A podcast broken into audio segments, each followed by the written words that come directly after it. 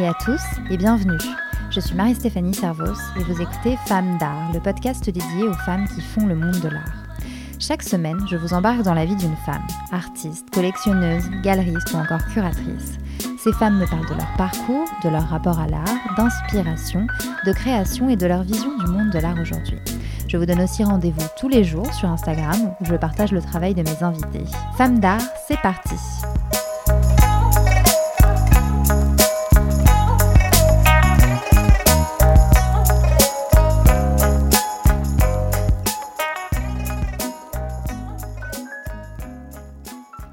Vous êtes de plus en plus nombreux et nombreuses à écouter le podcast et je vous en remercie. Si vous voulez le soutenir et lui permettre de grandir, n'hésitez pas à le partager avec vos proches et surtout à lui mettre un commentaire et 5 étoiles sur votre plateforme d'écoute préférée. Cette semaine, je vous emmène rue d'Uzès au numéro 14 où se tient jusqu'au 23 décembre le pop-up de Willow Grove, une galerie un peu particulière j'ai pu y rencontrer Olivia de Fayette et Fanny Solet, les deux fondatrices de Willow Grove. Fanny et Olivia se sont rencontrées en 2011 alors qu'elles travaillaient comme expertes en art impressionniste et moderne pour la prestigieuse maison de vente aux enchères Christie's. Un jour, au détour d'une conversation sur le marché de l'art et sur ce qui lui manque pour toucher un public plus large, Fanny et Olivia se rendent compte qu'elles ont une même vision et une même envie. Tout plaquer pour fonder leur propre galerie et dépoussiérer l'accès à l'art.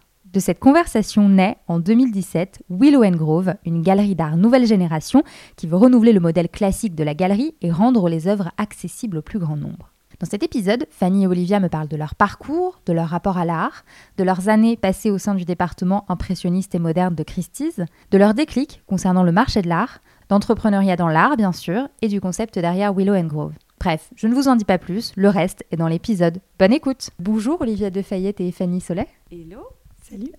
Merci beaucoup de me recevoir ici euh, euh, dans un lieu euh, un peu nouveau pour vous. On est au 14 rue du Zès, dans le second arrondissement de Paris. Et euh, on est ici dans votre pop-up galerie et, où vous présentez une large sélection d'artistes et d'œuvres. Fanny et Olivia, vous vous êtes rencontrées en 2011 chez Christie's avant de décider de fonder en 2017 Willow Grove. On va reparler de vos parcours respectifs, de la création de la galerie, mais avant, je voulais savoir à quand remonte votre intérêt pour l'art, Olivia? Je pense qu'on a été bercés un peu dans l'art depuis petite, l'une et l'autre respectivement, mais de manière assez euh, assez, en pointillé et en même temps permanente parce qu'on a été trimballés par nos parents dans des musées, dans des églises, dans des visites euh, pendant les vacances, pendant les week-ends, etc. Et, euh, et en plus, moi, j'ai eu la chance d'avoir une grand-mère qui travaillait dans le domaine, qui a été conservateur au musée des Arts Déco et qui a travaillé dans ce musée pendant 40 ans. D'accord, donc ça faisait vraiment partie de ton éducation. Oui, un petit pour peu. le coup. C'était ton cas du coup aussi, euh, Fanny? Effectivement, enfin, ça faisait partie de notre éducation, je pense, mais plus, pas forcément le fait, de, en tout cas, de collectionner ou de vivre avec des œuvres chez soi. Ça, c'est, je pense, quelque chose qu'on a vraiment plus découvert. Euh, par la suite, mais en tout cas d'être euh, sensibilisé à l'art, aux, aux, belles choses, à l'architecture, à tout ça. Je pense que oui, on remercie nos familles, comme aux Oscars. je voudrais remercier. Profitez-en pour faire passer un petit message, une petite dédicace. non, mais c'est vrai que c'est hyper important pour le coup, et c'est grâce à eux qu'on a, je pense, découvert euh, tout ce que tout ce que tout ce qu'il y avait de, de, de, beau à découvrir dans l'art et dont on profite aujourd'hui. Donc euh, c'est chouette. Donc vous avez euh, toutes les deux étudié l'histoire de l'art, l'une à la Sorbonne, l'autre à l'école du Louvre, et en parallèle vous avez aussi fait un cursus en école de commerce.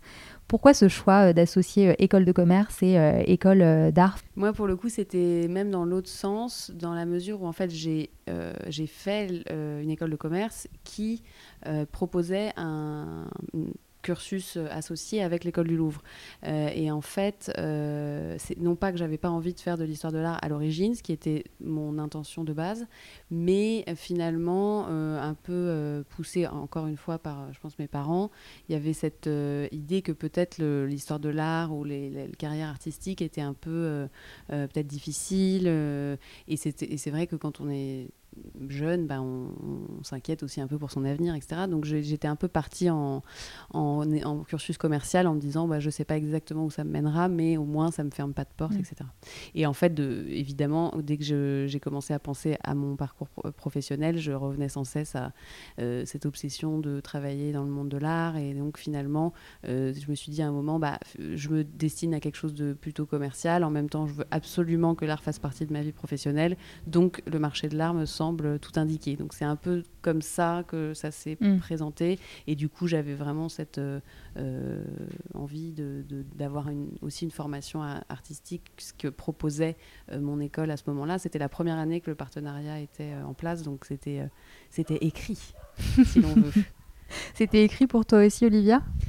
Bah alors, euh, moi je pense que c'est un peu dur de dire que c'était écrit et que c'était euh, un cheminement très linéaire parce que quand on regarde a posteriori, c'est facile de tirer un peu des petites conclusions, mais je pense qu'il faut se rappeler aussi qu'on est un peu paumé quand on passe son bac et qu'après on se dit bon, je vais choisir telle ou telle voie alors que tu n'as aucune idée d'à quoi ressemble un vrai métier Mm. concrètement quand même dans la vie. Euh, donc c'est vrai que moi j'ai fait plutôt l'inverse, donc j'étais assez euh, J'étais plutôt dans une filière littéraire et j'aimais beaucoup euh, donc les arts, etc. Et donc mon premier stage c'était à Drouot. Et après j'ai fait une fac d'histoire, histoire de l'art. Mais c'est vrai qu'au bout de, bout de trois ans après ma licence, je savais pas trop euh, ce que j'allais pouvoir faire et, euh, il, me, manquait quand même un bagage plus général et commercial. Et, et donc je me disais, je peux que retomber sur mes pattes en allant faire une école de commerce. Et du coup, j'ai fait une école de commerce qui, en plus, elle avait un master qui était spécialisé dans le management culturel, etc. Donc je me suis dit, ok, c'est peut-être un bon, un bon truc pour euh, se s'y retrouver et avoir Mm. pas mal de, en tout cas, de, de bagages pour pouvoir encore une fois faire le meilleur choix possible et qui, et qui me ressemblerait, quoi. Donc c'était un peu euh, dans l'inverse de, de Fanny, mais on y, on y vient toutes les deux. Ouais, mais c'est vrai que dit comme ça, ça semble pas forcément si évident de se dire euh, histoire de l'art, euh, école de commerce.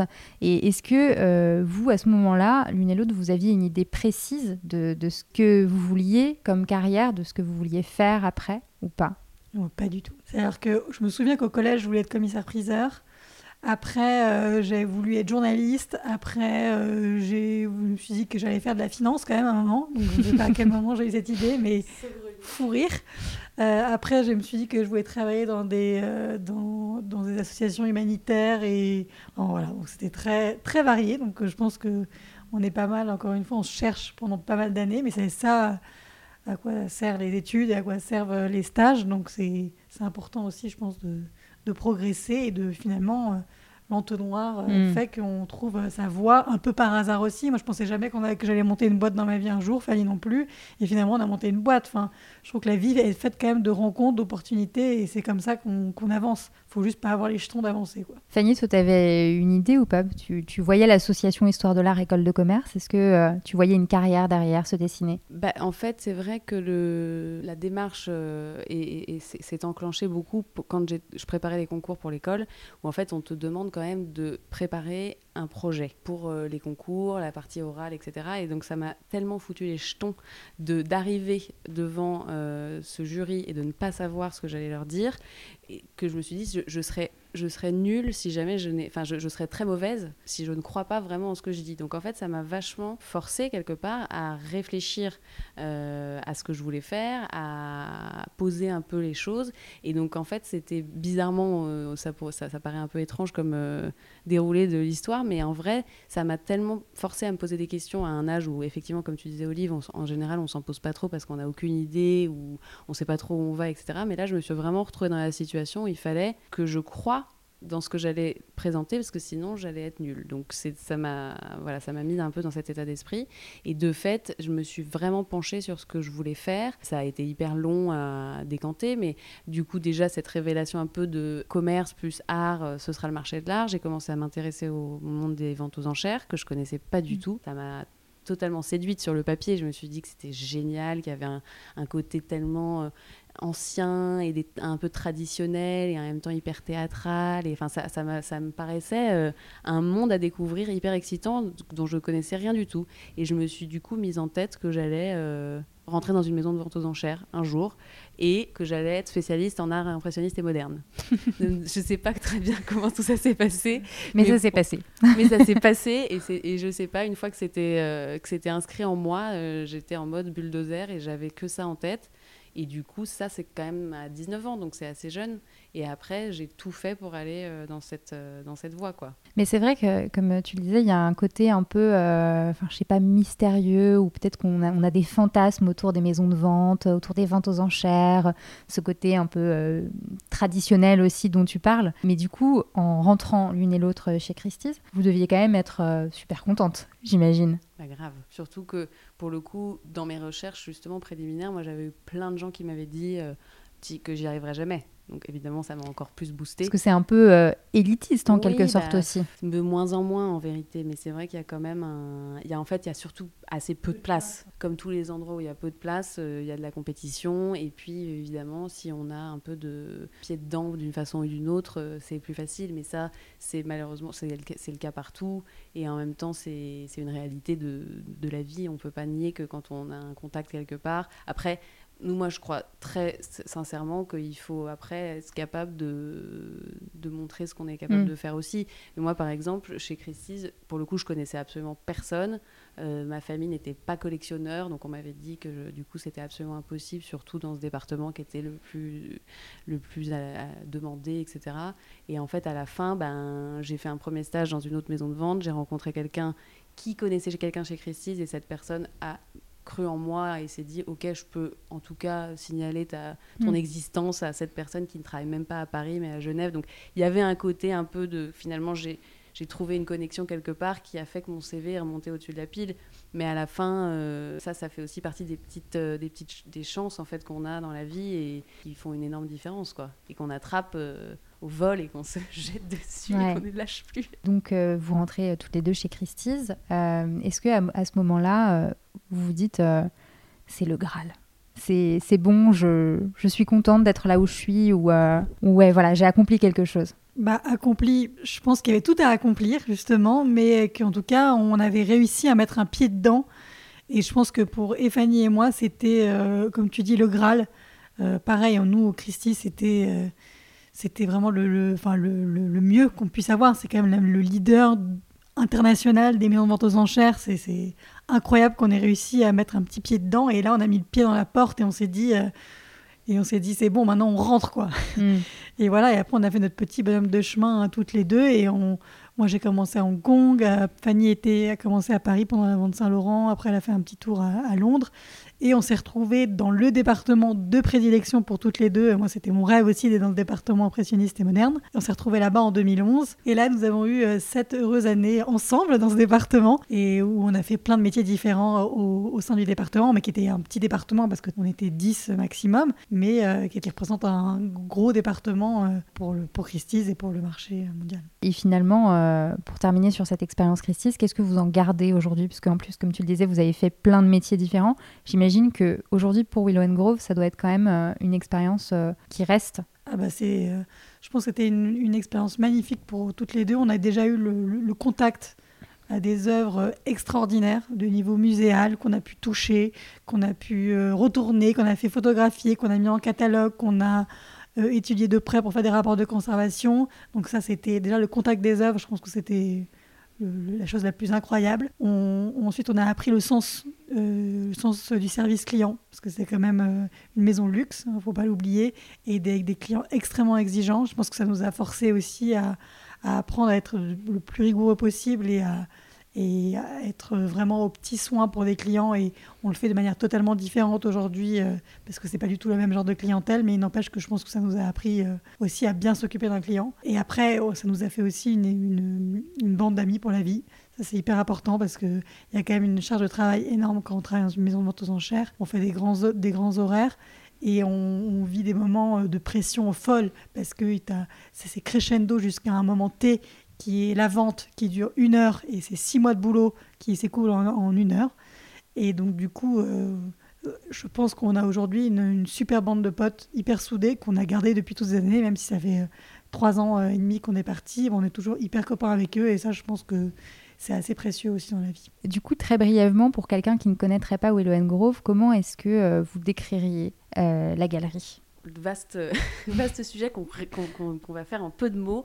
Mais en fait, nous, ce qu'on qu'on dit souvent, c'est que c'est un peu une galerie nouvelle génération. C'est-à-dire qu'on essaye de. Il n'y a pas de. de, de, c'est pas révolutionnaire en termes de fonctionnement. Les, les, artistes nous confient des œuvres en dépôt qu'on propose en exposition. Donc, jusque-là, c'est classique, mais c'est vraiment la façon dont on va la mettre, mettre les œuvres justement en avant, euh, proposer des œuvres qui sont uniques ou en édition limitée dans une gamme de prix de 50 à 5000 euros qui est quand même euh, raisonnable par rapport à ce qu'on peut trouver et surtout une variété qui est proposée aux, aux, personnes qui viennent nous voir, une mise en scène qui est vraiment chaleureuse comme dans un appartement pour que les gens puissent se projeter, se sentir bien. En fait, nous, on veut vraiment que l'expérience de la rencontre avec les œuvres d'art soit une expérience agréable et positive. Ça, paraît euh, le b à bas, mais c'est pas le cas aujourd'hui pour plein de gens qui rentrent dans les galeries. Et nous, on avait vraiment à cœur de, dire l'art, c'est un, c'est un bonheur en fait, c'est quelque chose de, magnifique qui, est, euh, qui devrait être hyper important et hyper présent dans la vie des gens. ça la rendrait plus belle. Donc nous, on a cette ambition de, d'apporter un maximum ça aux gens euh, qui, viennent nous voir. Et du coup, ça commence par une expérience euh, euh, sympa avec des gens accueillants qui sont contents d'être là. Je confirme. Voilà. Non, mais on fait un métier euh, magnifique. On a la chance d'être entouré de ces œuvres, de, de, de, connaître des artistes, de, de les soutenir aussi quelque part, de les, de les mettre en avant, etc. C'est une chance folle. on, a envie que ce, ce soit une expérience qu'on partage d'une façon agréable et que les gens se souviennent du moment où ils ont choisi mm. leur œuvre d'art avec laquelle ils vont passer leur vie comme d'un bon moment. Tout ça, ça répond à une critique effectivement qu'on fait euh, souvent euh, au marché de l'art. Euh, les galeries sont trop froides, voilà, les prix sont pas affichés, on a l'impression que c'est très élitiste, que c'est très cher. on se sent finalement pas tellement concerné quand on est un peu un, un amateur ou une amatrice et qu'on n'y connaît rien au final.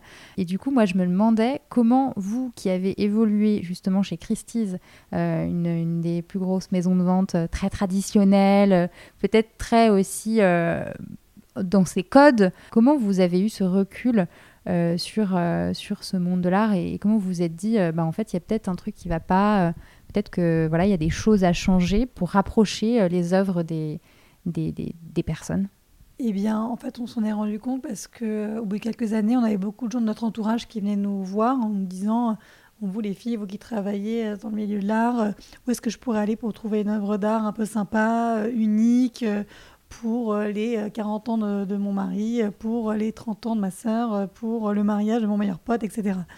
Donc, eh ben, en fait, on n'avait pas tellement de réponses toutes faites à faire à ces gens, qui en fait étaient des gens comme nous même s'ils n'étaient pas initiés au marché de l'art, en fait, c'était quand même des gens de 30 ans qui euh, avaient une occasion ou un appart qui commençait à être sympa, mais qui ne savaient pas comment euh, faire pour acquérir cette œuvre d'art un peu spéciale. Parce qu'en effet, entre euh, des marketplaces en ligne ou des galeries très mainstream avec beaucoup de choses qui, qui, sont des multiples, et des grandes foires ou des grandes maisons de vente aux enchères, en fait, il y avait un espèce de fossé et rien pour cette clientèle-là. Alors, euh, entendons-nous, hein, c'est une clientèle de CSP, donc qui a un petit budget, qui meuble euh, ses appartements avec euh, des, très jolis meubles, anciens ou pas. Enfin, ils ont, ils ont un budget, mais il n'empêche que ce n'est pas non plus un budget illimité et que c'est qu'ils veulent bien choisir et que c'est important, etc. Sauf que on ne sait pas par où commencer. Donc, nous, on s'est dit, en fait, il manque cet endroit qui, pour, où on pourrait avoir du choix, des prix, un accompagnement euh, et une ambiance et une communication beaucoup plus détente en fait. Euh, donc on essayait de pas révolutionner la galerie de l'art parce que c'est peut-être un peu présomptueux, mais en tout cas essayer de, de, briser les freins qui faisaient que tous ces gens avaient une envie mais ne savaient pas comment l'assouvir en fait. Donc c'est pour ça qu'on a mis en place nous plusieurs choses. Donc l'accueil chaleureux dont parlait Fanny, des prix toujours affichés, des prix qu'on construit avec les artistes de manière assez rationnelle. Euh, on peut très bien les expliquer. Donc, c'est vraiment en fonction du temps passé, des techniques, du format, de l'historique des ventes. Donc, c'est extrêmement. Euh, après, il y a une petite part d'émotion, évidemment, euh, quand on fait un prix, mais je pense qu'on a appris à faire des prix chez Christie's pendant, pendant 10 ans et qu'on sait le faire maintenant facilement sur des œuvres, même d'artistes pas cotés, entre guillemets. Mais c'est très important pour nous de, de pouvoir expliquer nos prix, que c'est pas fait au doigt mouillé, que c'est surtout pas à la tête du client. Et la communication aussi se fait de manière extrêmement chaleureuse. On essaie d'avoir des newsletters détentes, des posts Instagram détentes, parce que, encore une fois, on incarne la marque. Donc, on s'adresse à des gens comme nous, de notre génération. On notre cible, c'est des gens entre 30 et 50 ans ou plus. mais à qui on peut parler tout à fait normalement. et encore une fois, on n'est pas obligé de se prendre au sérieux pour faire des choses sérieuses. Donc du coup, faisons-le en fait comme, comme on est. Donc on s'est dit autant être le plus naturel possible, c'est comme ça qu'on fera bien notre métier et qu'on arrivera à convaincre le plus de, aussi de gens de faire partie de cette aventure de la nouvelle galerie euh, d'art. Eh, vous vous souvenez du jour où vous avez sauté le pas, où vous vous êtes dit euh, ok euh, c'est bon on y va, on plaque tout, on fait un truc toutes les deux. déjà pourquoi toutes les deux en fait? Mais oui, quelle, en fait, quelle, drôle d'idée, maintenant qu'on est là. non, pas du tout. Non, non, en vrai, bah, on n'avait on, jamais, je pense, parlé de, de, partir de Christie's parce que je pense que c'était tellement euh, ancré en nous que et voilà ça faisait partie de, nos vies. Et je pense qu'on était aussi assez proches dans une bande euh, assez commune mais on n'avait pas forcément de discussion en one to one où on se parlait de nos de nos vies euh, perso juste toutes les deux donc je pense que c'était pas vraiment. Il euh, n'y a pas eu d'anticipation. On n'avait jamais euh, voilà, abordé la, question presque jusqu'au jour où on a eu la, conversation qui a fait tout basculer. C'est assez bizarre quand on y pense. Et en fait, je pense que c'est parce qu'on avait chacune cheminé euh, individuellement et avec nos vies et nos préoccupations. Et en fait, on était arrivé vraiment au même point, au même moment, justement, de la fin de ce cycle. Et, euh, et, je pense que au moment, le moment où on s'en est parlé, on était vraiment déjà prête individuellement. Et en fait, c'est la rencontre de, de, ces, de ces deux euh, moments de nos vies qui, par hasard, se trouvaient être pile au même stade à la même minute, où tout à coup, on s'est dit, mais en fait, euh, oui, on est prête à partir, et on est aussi prête l'une que l'autre à partir, et en fait, à la limite, ce qu'on va faire, pas n'importe peu, mais enfin, c'était un peu comme une espèce de, un peu de révélation, quoi. De se dire, c'est le bon moment, on est, on, ce serait génial de faire un truc ensemble. En fait, assez vite, on s'est dit, qu'est-ce qu'on pourrait faire bah forcément, il faut qu'on se serve de l'expérience extraordinaire qu'on a eue euh, chez Christie's. Euh, effectivement, on, ne peut pas ne, pas ne pas continuer dans l'art. On, crèverait sur le bord de la route si on changeait de métier, je pense. Donc voilà, du coup, le, le, truc a pris forme hyper vite, mais de façon hyper forte. Et, euh, et du coup, voilà, il y a vraiment eu, c'était un jour, un moment, une discussion, et dès le lendemain, en gros, c'était parti. Donc c'est mm. complètement fou. Donc en fait, on n'a jamais eu peur de fait parce que euh, c'était vraiment l'étape suivante qui s'est enclenchée dans une espèce de, de, marche qui était déjà lancée. Quoi. Hmm. Et le nom, Willow and Grove Le nom, ça a été un peu une galère. On, on voulait pas vraiment mettre le nom mot et le nom galerie dans le, nom de la, boîte parce qu'on voulait pas que ça intimide. On voulait pas. Il y avait beaucoup de choses qu'on voulait pas en fait et on savait pas vraiment ce qu'on voulait. Donc on a brainstormé pendant pendant des heures et des heures et des jours et des jours euh, et finalement on s'est rendu compte que nos noms de famille en anglais étaient des noms euh, associés à des noms d'arbres et donc, tu vois, ça n'a strictement rien à voir avec, euh, mmh. avec la choucroute. donc, pour te dire à quel point ça a été poussif, mais finalement, donc on s'est rendu compte de ça. En anglais, ces noms d'arbres euh, se prononcent euh, d'une façon qui ressemble aujourd'hui à Willow and Grove. Et donc, on est tombé là-dessus un peu par hasard et on s'est dit que ça sonnait bien. Et, et effectivement, la sœur d'Olivia qui bosse dans la pub et la com nous a genre rejeté 150 propositions avec dédain en disant mais oh, jamais de la vie, ça c'est vraiment n'importe quoi, ça n'a rien à voir, c'est mauvais, c'est mauvais. Et quand on lui a présenté Willow and Grove, elle a fait hmm, pas mal. Et là, on s'est dit, ok, on tient quelque chose.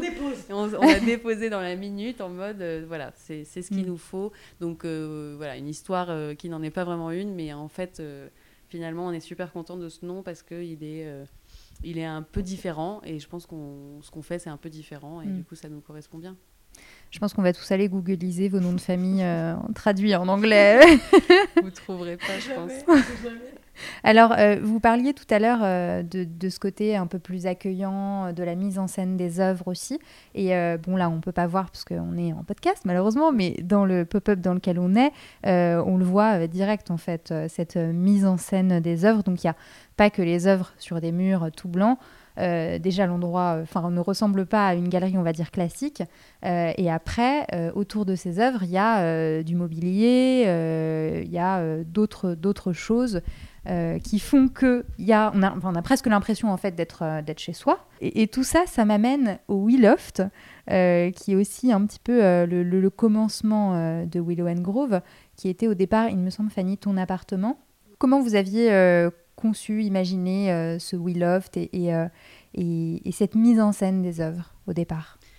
Alors déjà, au tout début du projet, en fait, euh, notre modèle reposait sur les, et les pop-up et le site internet. On n'avait pas eu cette idée de, de WeLoft au tout début, parce qu'on se disait justement, euh, c'est trop, euh, trop à l'ancienne finalement de faire une galerie sédentaire, et peut-être que ça marcherait pas, et en tout cas, on n'avait pas assez de je pense, de, notoriété, et, etc., pour directement se mettre à pignon sur rue. Donc on s'est dit que c'était un bon combo pour se faire connaître, de faire des espèces de petites pop-up itinérantes comme ça deux fois par an dans différents quartiers pour, pour se faire connaître et pour, et pour grandir et nous retrouver évidemment en ligne parce qu'on est à ce moment-là en 2017, donc on ne peut pas ne pas exister euh, sur la toile. Mm.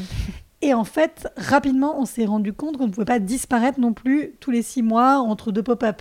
Parce que, encore une fois, on vend des œuvres d'art. Et pour nous, c'est hyper important, et pour la plupart des clients aussi, de voir les choses avant de les acheter. Parce qu'on n'achète pas euh, chaussures, quoi. On achète vraiment euh, quelque chose où on veut avoir une émotion, où il y a des techniques. Donc, c'est extrêmement important de voir, d'imaginer chez soi, etc. Rapidement, on a commencé un peu à recevoir quelques clients. Euh, donc, ce qui est devenu le Willoft, mais ce qui était l'appartement de famille, qui est une ancienne imprimerie de partitions de musique transformée dans les années 90 en habitation. Et c'est là où on stockait un peu parce qu'il y avait un petit peu de place, donc on pouvait commencer un peu stocker nos hommes entre deux pop-up, etc. Mais donc rapidement, on a reçu des clients, des clients, des clients, et on s'est dit que c'était quand même pas mal comme endroit parce que comme je t'ai dit, c'est une ancienne imprimerie, donc il y a une grande euh, verrière.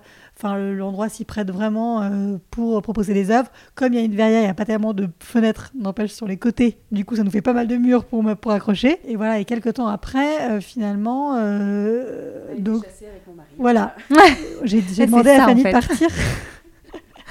non, ils avaient le projet de déménager et c'est vrai que c'était quand même un beau coworking entre le, le, mari de Fanny qui travaille dans la maison, le chien, nous, les clients, les stagiaires. Enfin bref, c'était, en tout cas, c'était assez gai. Donc Fanny et Thomas ont eu l'opportunité de, de, déménager et de trouver un, autre appartement qui n'a rien à voir, qui est sublime aussi. Et euh, du coup, on a gardé. Peut-être le euh, futur We Loft. Hein. Enfin, je sais pas, mais ça. non, mais le We Loft a quand même eu. We Loft 2. Le, le, premier We Loft, le We Loft, avait quand même eu la chance aussi, c'était un rez-de-chaussée. Et ça, c'était une aubaine parce qu'on porte des trucs toute la journée, des formats, etc. C'était quand même pas négligeable non plus dans notre, dans notre affaire. Mm. Mais bref, du coup, on est très, très contente aujourd'hui de recevoir nos clients toute l'année euh, là-bas euh, pendant la semaine. Et c'est des moments hyper privilégiés. Ça change aussi des pop-up où là, on rentre, on sort et on est ouvert 7 jours sur 7 et c'est comme dans une boutique. Là-bas, ça change parce que c'est aussi un vrai accompagnement. Donc, c'est une heure consacrée à, à nos clients euh, qui ne savent pas forcément ce qu'ils veulent quand ils arrivent, mais du coup, euh, du coup, c'est aussi intéressant. Sur euh, les artistes que, que, vous représentez, que, que, qui, qui font partie de, de Willow and Grove, comment vous les choisissez? Alors on les choisit euh, vraiment au coup de cœur, c'est-à-dire qu'on on a notre, notre subjectivité et notre, aussi notre sensibilité qui est assez commune du fait qu'on ait aussi travaillé beaucoup chez Christie's notamment autour de l'art impressionniste et moderne. Donc en fait, c'est clairement une sélection d'art contemporain qui a ses racines dans une, une filiation qui vient de pas mal du XXe siècle. Et après, c'est vraiment un coup de cœur commun, c'est-à-dire qu'il faut qu'on soit toutes les deux à fond. Euh, ce seraient des œuvres qu'on aimerait avoir chez nous. Euh, certaines d'ailleurs sont chez nous, euh, chez l'une ou l'autre ou les deux. Et, donc on a un rapport très émotionnel en fait aux œuvres qu'on choisit. Donc c'est de fait quelque chose qui rend la sélection subjective et qui n'a pas d'autre prétention que d'être voilà ce que, nous on aime. après les autres critères qu'on a, c'est effectivement que ce soit unique ou en édition limitée. Ça c'est vraiment important pour nous.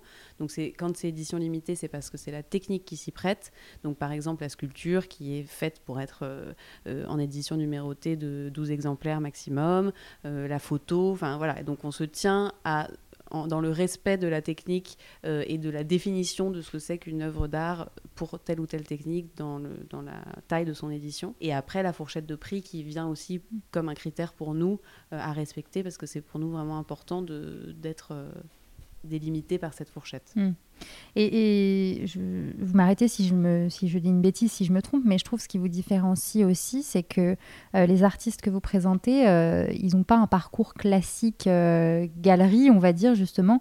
Ça peut être des autodidactes, qui, des personnes qui voilà, ont peut-être jamais fait d'études d'art, qui n'ont jamais été artistes avant, mais qui en tout cas ont quelque chose. Comment est-ce que vous les trouvez justement? Comment est-ce que vous les sourcez entre guillemets ces artistes parfois introuvables? Ben, je pense que effectivement c'est très juste. On n'a pas de, en fait, on, essaie d'être le plus ouvert possible. donc effectivement, l'idée qu'il euh, y ait des autodidactes, ça nous plaît aussi parce que finalement, ce qui nous intéresse, c'est le résultat et c'est ce qu'on a sous les yeux, l'émotion que ça nous provoque, etc. Donc en fait, à la limite, peu nous importe de savoir exactement comment l'artiste en est arrivé là, tant qu'on est genre soufflé par le résultat et qu'on se dit waouh, là il y a vraiment un talent euh, particulier. Et de fait, pour les trouver, on a un peu plusieurs façons de faire. Déjà, la, toute première euh, équipe d'artistes qu'on avait, c'était des artistes qu'on connaissait avant, qu'on avait eu la chance de croiser euh, par plein de moyens différents et qu'on avait acheté potentiellement pour nos, ce qu'on appellera pompeusement nos collections personnelles.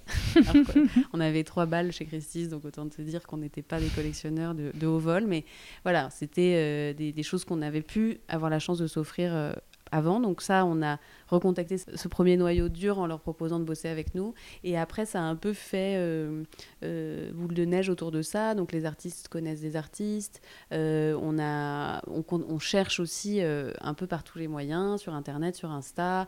On, on fait des salons. On est tout le temps un peu aux aguets, en fait. Alors que le problème maintenant qu'on a, c'est qu'on ne peut pas non plus avoir un nombre infini d'artistes. Donc euh, on est aux aguets tout en étant euh, un peu limité par nos moyens humains et, physiques et, d'espace parce qu'il faut quand même que chacun ait la place d'exister. Donc euh, on regarde tout, on, a beaucoup aussi de sollicitations, de, propositions de candidature. Donc ça, on a un mail en place où on propose aux gens de candidater, nous envoyer des choses. Il y a d'ailleurs un nombre non négligeable d'artistes qui sont maintenant dans notre équipe qui, euh, qui nous avait contactés spontanément. Donc ça, c'est génial. Euh, donc voilà, un peu, un peu par tous les moyens euh, possibles et imaginables. Ça fait combien d'artistes aujourd'hui du coup? Bah, Je crois 48 ou 49. Ok, donc c'est pas mal. C'est pas mal, c'est pas mal.